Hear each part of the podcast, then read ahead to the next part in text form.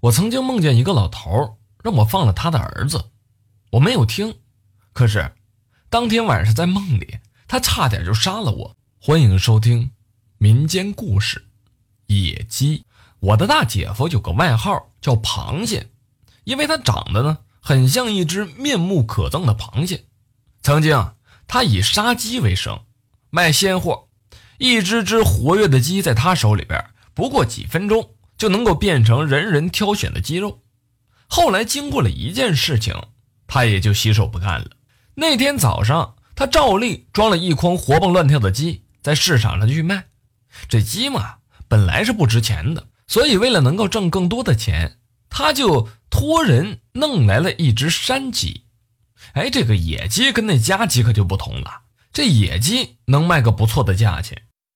故事就是从这儿开始的。他说那天是个下午，傍晚的时候，这夜市正在准备肉食呢。一个老板似的年轻人走了过来，挑选鸡肉。他选了三只母鸡，还有一只。昨天刚送过来的那只野鸡，让大姐夫杀了，赶紧的收拾干净，然后就坐到了一旁的凳子上，等待着拿货付钱。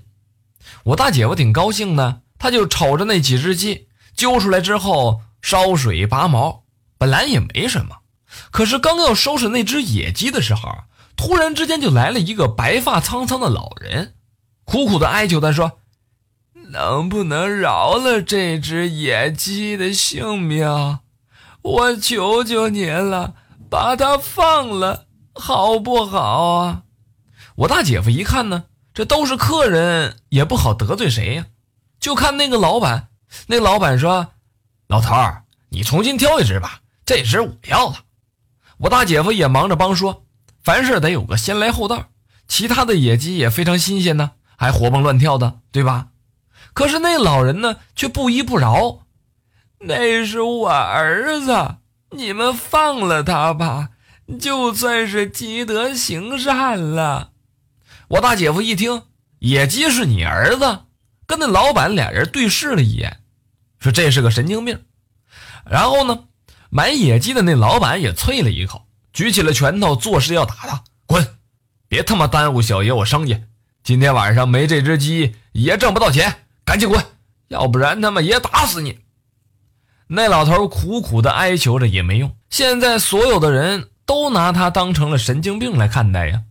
最后大姐夫是手起刀落，那只野鸡也没了气息了，这身上美丽的羽毛都被拔光了，收拾的干干净净的，给了那年轻的老板。那个老头就哭了起来，说我大姐夫他们杀了他儿子，他要报复他们。这个时候，谁也不把他的话当回事儿啊。等过了一个会儿，那老头呢自己就走了。本来这事儿也没什么，可是当天晚上，大姐夫就开始做噩梦，说梦见了有个面目狰狞的白胡子老头向他步步逼近，然后斥责他残忍杀生，还杀了自己的儿子，要报复他。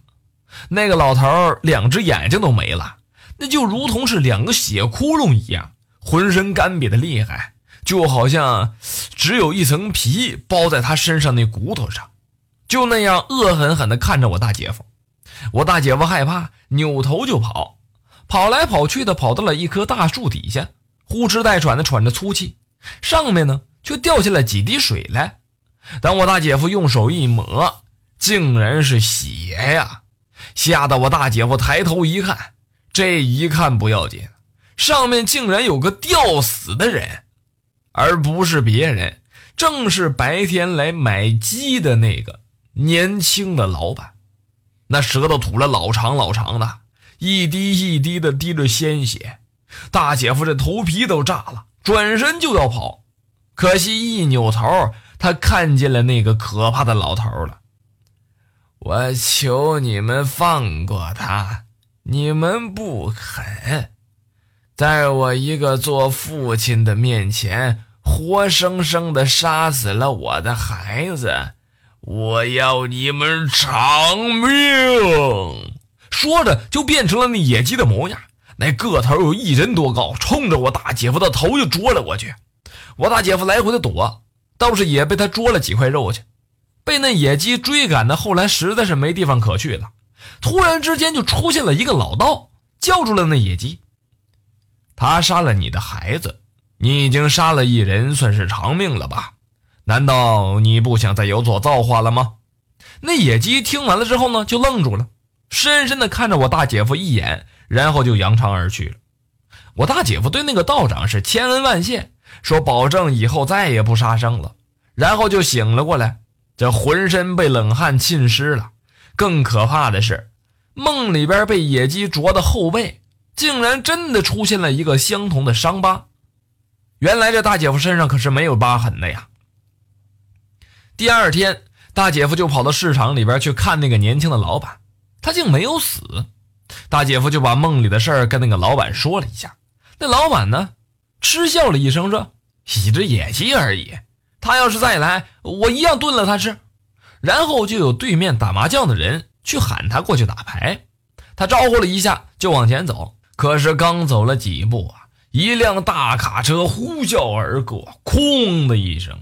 把这年轻的老板撞飞了出去。等我大姐夫跑过去一看，那老板早已经没了气息了。从那之后，我大姐夫就再也不干这杀鸡卖肉的活计了。